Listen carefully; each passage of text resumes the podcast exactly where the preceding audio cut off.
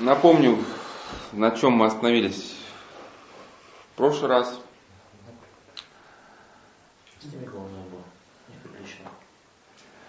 В прошлый раз мы говорили, что кризис нашего общества, в том числе и наркокризис, обусловлен не сколько вот внешними причинами, что кто-то что-то куда-то там продает. Конечно, не без этого, крупные наркокорпорации, их можно даже назвать э, именно уже корпорациями. Не сколько их деятельность влияет на обстановку, сколько влияет отсутствие у людей правильных ориентиров по жизни. При отсутствии правильной системы ценностей человек не сможет понять, почему, допустим, он не может заниматься перепродажи наркотиков. Да, если мы, допустим, стоим на позиции, вот на каком ну, мы стоим сейчас, что главные ценности в этой жизни это материальные. Соответственно, вот там э, молодой человек учится в первом, на первом курсе университета, на первом курсе университета. Перед ним стоит возможность заняться перепродажей наркотиков. Какой у него есть внутренний мотив, чтобы этого не делать? Сколько живу ну, единственное, единственное только вот только единственный момент силовой. То есть страх, да? Да, никакого другого мотива больше не появляется. А представьте, он попадает а, в хорошую группировку. Ну как, группировки слово хорошее неприменимо, просто, можно сказать, в очень серьезную группировку. Вот. Нет, я вам вчера, то есть в прошлый раз зачитывал историю одного, который попал как раз в бригаду. Вот. Он из этой бригады бандитской как раз и вылетел из наркотиков. И у него жизнь пошла тогда уже, кажется, это его история, или если не его, то из этой книжки там другого человека тогда. Но он писал, что после этого жизнь пошла его сразу наперекосяк, потому что пока он был в бригаде, ему бояться было нечего. Потому что у них настолько все было уже со всеми договорено, что если тебя даже органы забирали, ну, приезжали свои, тебя просто забирали. Вот, поэтому элемент страха, он отпадает, потому что весь человек все серьезной группировки, он заберут его или не заберут, по крайней мере, верят, что его заберут. Но к тому же одно из последствий наркотизации, что человек ему практически ничего не боится. То есть главный, главный, как вот я беседовал с наркоманами, что главное не, не думать о будущем. А если хорошо накачаться, то настоящее тебя вообще не волнует. Там можешь идти просто на пуле. Вот у меня даже, когда мне оперировали челюсть, такое небольшое лирическое отступление, со мной в палате лежал парень, ну, довольно такой спортивный, кандидат в мастера спорта по боксу. В жизни, говорит, меня никто не бил. Вот тут возвращался с девушкой ночью домой, ну, и там такие сели на скамейке, два таких этих огромных, э,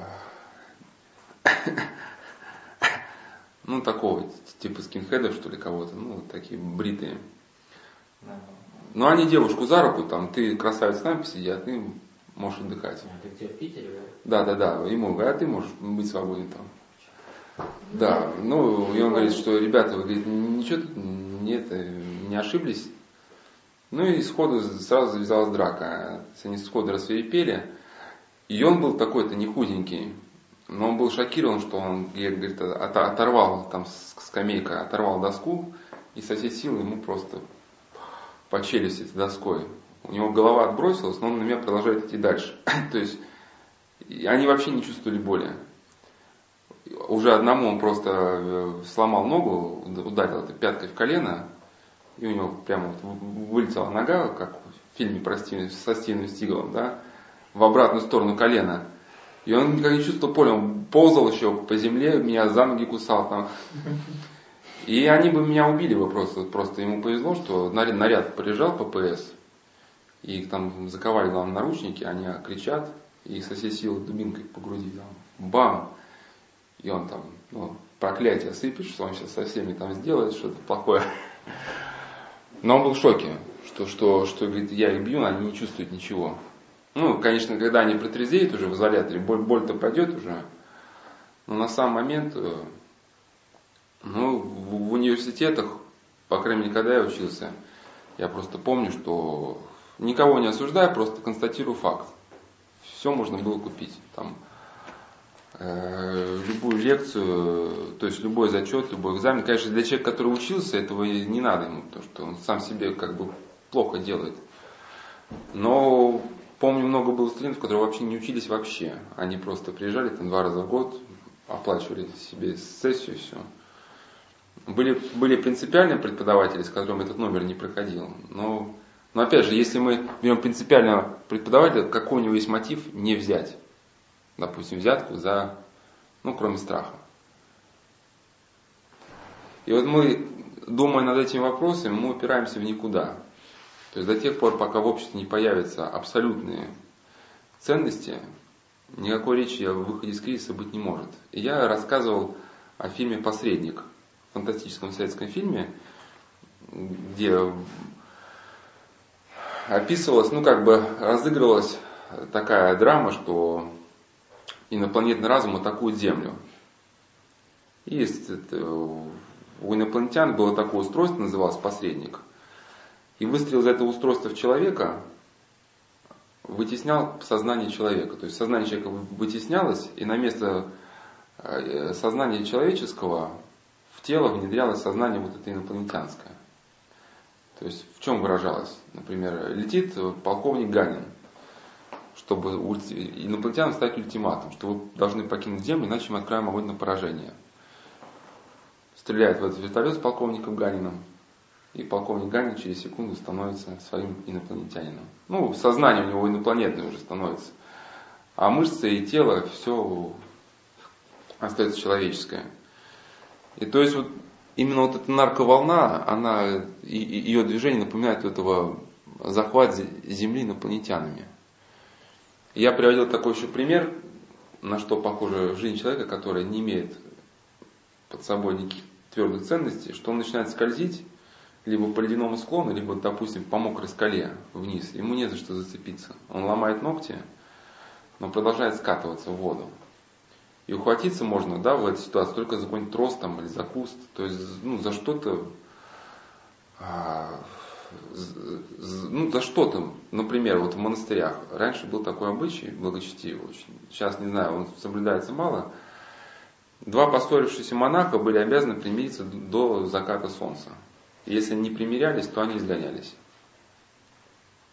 Ну и, может быть, не таким несколько суровым правилом обеспечивалась, ну, своего рода какая-то чистота, да, вот такая духовная жизнь в монастыре. То есть перед человеком сразу стали выбор. Либо ты миришься до заката солнца вот с этим человеком, либо ты просто покидаешь монастырь. И уже даже если, даже если он очень злой, но уж какой-то страх его заставлял просто мириться с человеком. Вот. Я не говорю, что это может быть самый лучший пример. К чему просто хочу сказать, что если вот таких зацепок нет, то мы постепенно всем миром скатываемся в никуда. Постепенно размывается вот эта грань между добром и злом. И еще пройдет еще какое-то совсем небольшое время. Сейчас мы еще хоть что-то можем объяснить работникам правоохранительных органов, почему они должны нас защищать. Пройдет еще совсем немного время, и, наверное, сама грань исчезнет между... Я никому, никого не хочу обвинять, я не оперирую никакими фактами, просто я как бы мысль философски, да, что сама вырастает грань между наркомафией и... Вот как в фильме «Терминатор» я рассказывал, что сюжет, что человек создал роботов, чтобы воевали роботы с роботами, с другими, да. Произошла аж изменение программы, вот этой сети Skynet, которая управляла боевыми роботами. И роботы стали принимать людей за врагов. Вот сейчас еще пройдет какое-то время, да, и вот в сознании какой-то вирус внедрится, и что, что помешает, допустим, силовым структурам объединиться в борьбе против людей? Ну, какой мотив внутренний? Никакого. Только, может быть, страх перед более какими-то сильными структурами. Ну, в общем, мы идем к тотальному кризису, и слеп человек, который этого не видит. Ну и какой, какой вывод из, из этого практически, что мы эту тему, что виноват социум, развивать не будем. я уже упоминал, что слова социума вообще нету. Есть миллионы людей, как бы, которые окружают нас, ну, которые действуют так или иначе. А слова социума нету. И мы должны не социум продолжать обвинять в наших бедах, а по силам своим начать менять свою жизнь. Я в прошлый раз не взял книжку, сейчас вот зачитаю два-три выражения, которые ну, такие очень характерные, и мы их слышим на каждом шагу, что просто понимали, что они являются несколько ошибочными. Ну вот, например, что Евгения Ланских из Хабаровска считает, что причина распространения наркомании не в национальном характере, а в социальной неустроенности и, как ни странно, низком уровне жизни. Низкий уровень жизни не позволяет большинству из них реализовать себя. Или вот такой человек, как И. Соломоник – считает, что рост потребления наркотиков обусловлен не только экономической целесообразностью с точки зрения производителей и распространителей, но и неудовлетворенностью индивидуумов, ну, людей социумом. Это вызывает либо стремление получить все сейчас, либо сознательное отрицание. Ну и, и так далее. В общем, суть в том, что в чем здесь ошибка, что социума нету. Есть просто миллионы людей, которые двигаются в определенном направлении – где тебя просто не было, Евгений, вот я, я объяснял, что почему закон не работает. Нельзя сказать, что основная причина наркомании, что не работают законы. Но закон же работает не сам по себе. Есть миллионы людей, которые должны обеспечить его выполнение, ну, на местах, да. Если они выполняют на местах этот закон, работники, то он и не работает. А какой мотив есть у них выполнять этот закон? Понимаешь, в чем суть? Что мы теряем мотивы вообще что-либо делать. Ну и в самом конце прошлых бесед, я вам напомню, я остановился на, на грехопадении первых людей. С моей точки зрения, в вопросе наркомании очень важен. Если кто-то из вас знает, в чем состояло грехопадение первых людей, что Господь э, дал первым людям заповедь. Адаму и Еве, чтобы не вкушать э, яблоко с древа познания добра и зла. Но Адам решил иначе, они с Евой все-таки это вкусили, сели яблоко, и Господь изгоняет их из рая. Если мы эту ситуацию посмотрим э, как под углом современной жизни, то нам не покажется очень жестокой. Господь изгоняет их из рая не потому, что они стали, потому что он был жестокий, а потому что они стали неспособны к жизни в раю, ну, при таком настроении. Некоторые говорят, что Господь жестокий. Но представьте, я скажу, ребята, я сейчас выйду в туалет, я сейчас вернусь. Прихожу, там, ни, ни ноутбука, там, ни куртки, ни диктофона, ни кошелька. Я говорю, а в чем дело-то? То вообще, где мой ноутбук? Отец Прокопий, да не было никакого ноутбука.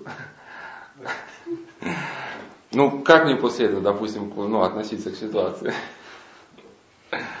Но если, да, и как вот Господу было относиться к этой ситуации, когда он, ну, сказал прямым текстом, попросил, да, вот. И профессор Осипов, я вот ссылался, вот, он предлагает такую картину, что, например, а, вот он просит представить, что какой-нибудь акваланг, ну, кто там, водолаз. Сейчас у нас есть акваланги, да, а раньше через шланг накачивали кислород туда, под воду.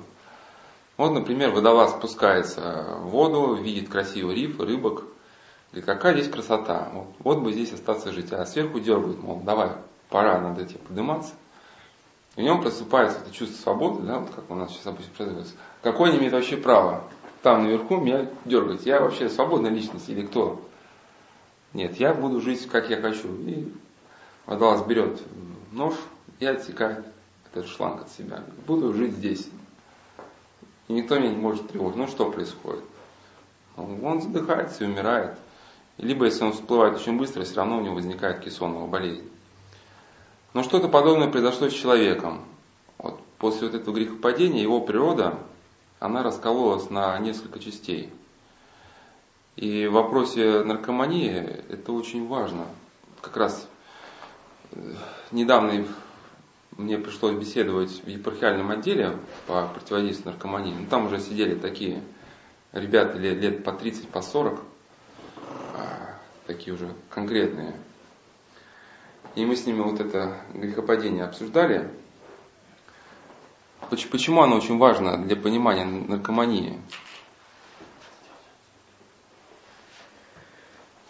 Игнатий Бринчанинов пишет, что о последствиях разнородной части, составляющей существо мое, ум, сердце и тело рассечены, разведены, действуют разногласно, противодействуют одна другой. Тогда только действует в минутном согласии, когда работают греху.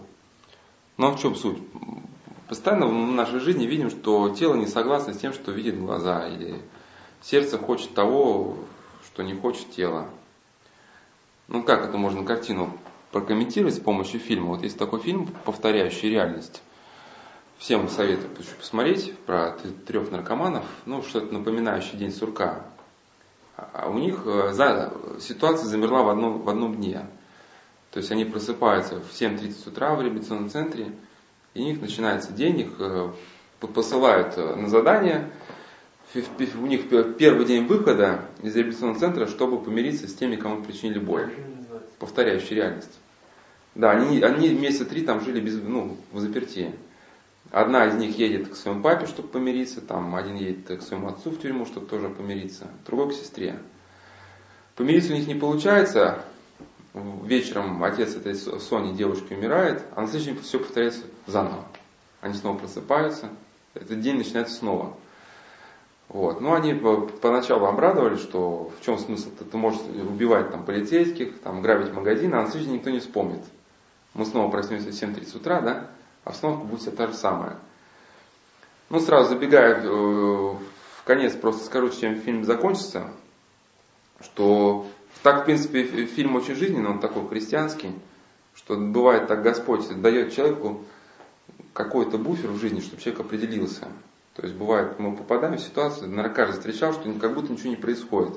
Словно в жизни все замирает. И один день повторяется из одни... Ну, ситуация как-то повторяется а из, из раза в раз. Господь ждет, чтобы человек определился либо в одну сторону, либо в другую.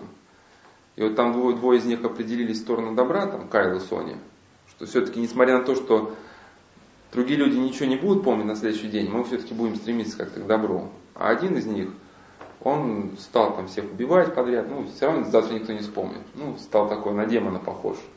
И как только они распределили, определились, день перещелкнулся на следующую дату.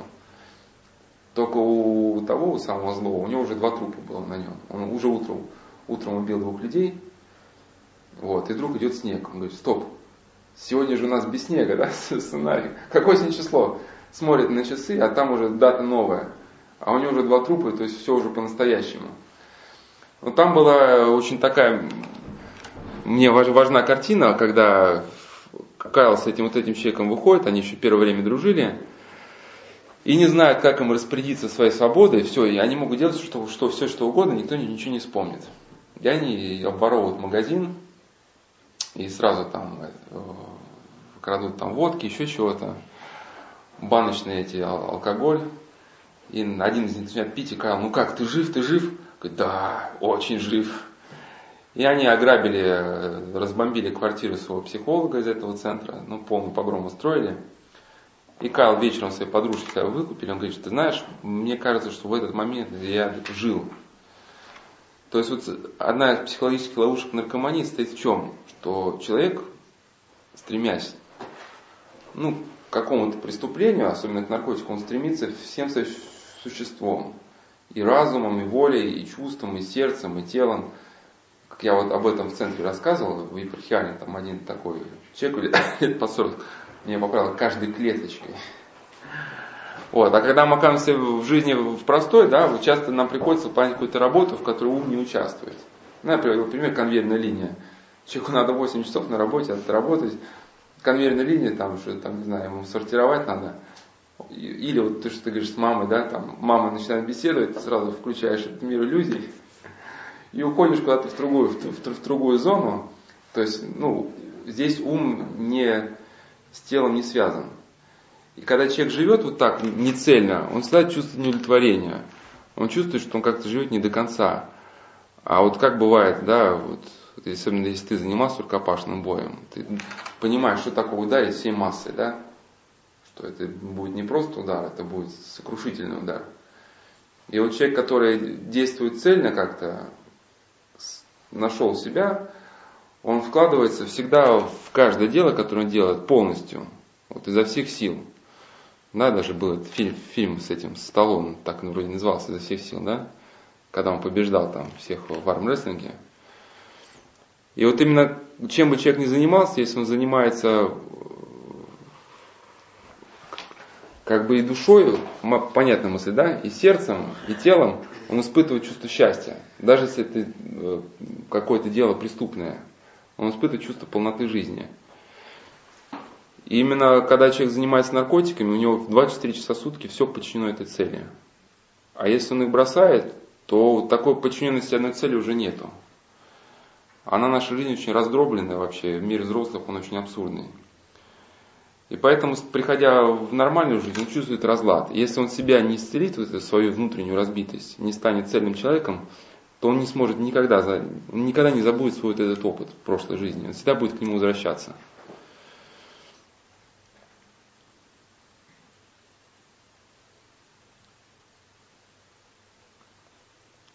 Вот, и я уже сразу, чтобы закрыть э, тему рассечения природы, просто скажу, что по мысли профессора Осипова как раз э, подвиг Христа заключался именно в том, чтобы исцелить человеческую природу. То есть э, Христос, придя на землю, ну, здесь хотя неверующие есть люди, я знаю, ну, чтобы тему просто закрыть уже – когда он пришел на землю, то он принял на себя вот эту всю нашу разбитую природу со всеми нашими вот этими немощами, слабостями. И в себе самом, своим жизненным подвигом, он ее исцелил. Ну, чтобы такой пример понятный дать, Николай Сербский писал историю о замерзающих птицах, что были какие-то красивые птицы, которые не умели э, летать в теплые края. И когда наступала зима, они умирали, падали на землю замерзшие. И одному человеку стало их очень жалко, и он стал махать руками, показывать, куда им надо лететь. А птицы его не, не понимали, что он был человеком. Ну и тогда он стал как-то молиться и просить, чтобы он превратился в птицу. И когда превратился в птицу, он полетел в теплые края и повел за собой вот тот косяк вот этих птичек. Ну, что-то подобное произошло со Христом. Он показал нам путь, вот это исцеление природы. И тем, кто принимает крещение, тем, кто обращается к Христу, принимает его Спасителя, он дарует вот эту какую-то исцеленную природу. То есть, обращаясь к Христу, живя в церкви, человек исцеляет постоянно внутренний раскол. Он становится цельным. И вот профессор Осипов, он и видит, что только в обретении вот этой цельности и возможен выход из кризиса. Одна из причин кризиса, по мнению, стоит в том, что мы потеряли цельность видения. Да, и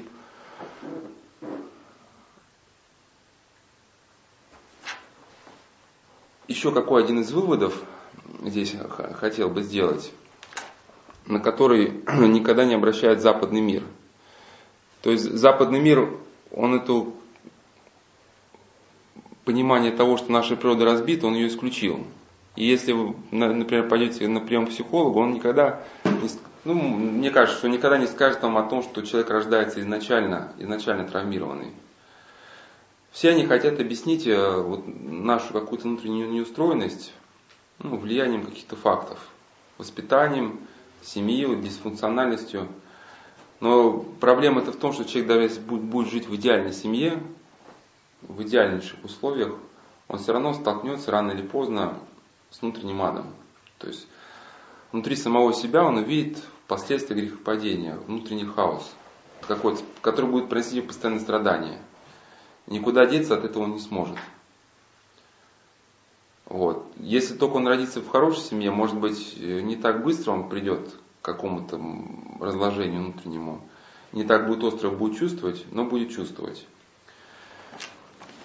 И второй момент, на который западный мир никогда не обращает внимания, это момент греха. Что все-таки не только социум виноват в нашем да, падении, в том, что кто-то стал наркоманом, виноват и сам человек. Ну, есть элемент греха. И почему социум такой плохой? Потому что вот эти миллионов людей просто стали себе позволять какие-то поступки, которые могут быть и названы грехом. Я, может, мысль несколько сложна, как, конечно, для нас, но я на нее хотел бы просто все равно остановиться, даже если она сложна для понимания, потому что на ней мы будем основывать выводы после всей беседы, уже самые заключительные.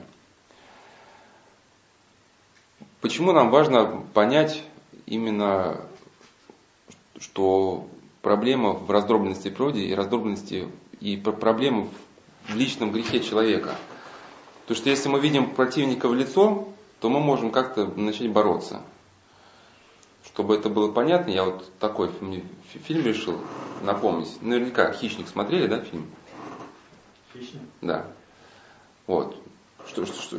Чужой против хищника. Нет, нет, ну это, это уже... Но там... хищник это 95-й год или 93-й. 87-й. 87-й. Да, в общем, э, как, как, как, он, как я его связываю с понятием греха? Вот там сюжет состоял в том, что там оперативная группа команды, она отправляется на спецзадание в джунгли. Ну и сталкивается с необъяснимым явлением, кто-то их постоянно атакует, члены группы один за другим умирают, а кто их атакует, непонятно. Да? То есть против кого воевать? И там даже был такой сюжет, что ну, а, один момент, что они начинают расстреливать просто джунгли. Один начинает стрелять из автомата, другие все присоединяются, начинают просто палить по джунглям. Вот, то есть, когда мы не видим противника, наши действия они вот что-то подобное напоминают.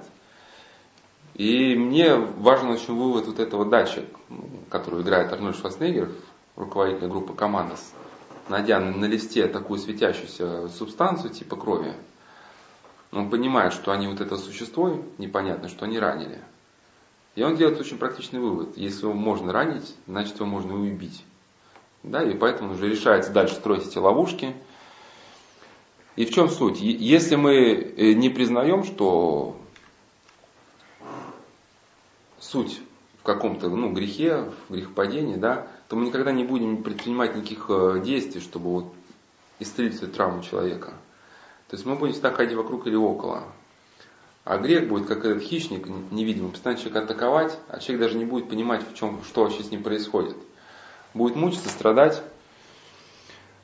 Ну и во-вторых, э, почему нужно всегда помнить о факте грехопадения. Я вам приведу такой пример. У нас на Соловках э, раньше очень любили красить здания. Они были очень сильно разрушены были выбиты кирпичи, где-то кладка сгнила уже, ну и проще всего было покрасить белой краской все, ну, по гнилой стене.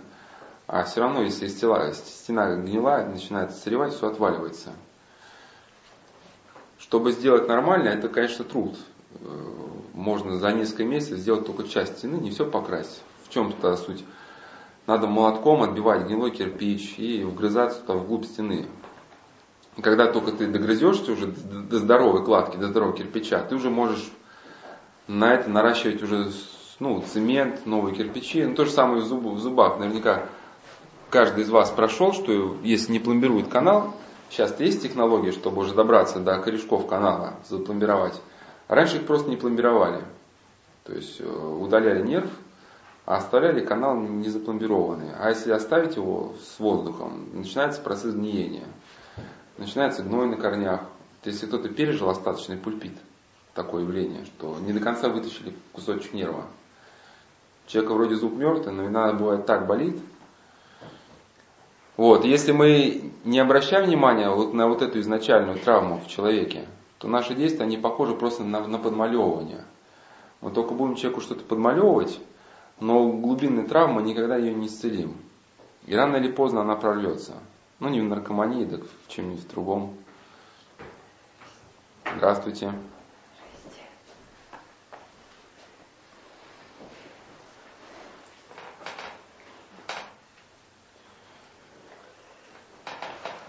И здесь очень мне поэтому понравилось э, слова отца Анатолия Берестова.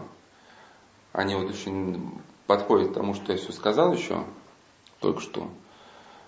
Что при реабилитации необходимо работать с исправлением поврежденной сущности наркозависимого человека. Только реабилитация, имеющая установку на создание новой личности, может помочь ему обрести человеческое лицо и вывести его из рабства наркотику. То есть нужно не просто подмалевывать, а каким-то пойти более таким основательным способом. И здесь я сразу перейду к теме семьи.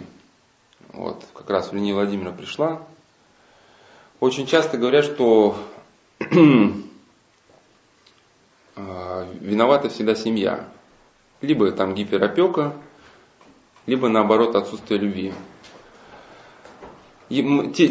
Тему, тему разбитой природы мы на время оставим, просто чтобы мы понимали, что под э, всеми семейными проблемами что лежит что-то более гораздо глубокое. Сейчас я. Сейчас, секундочку.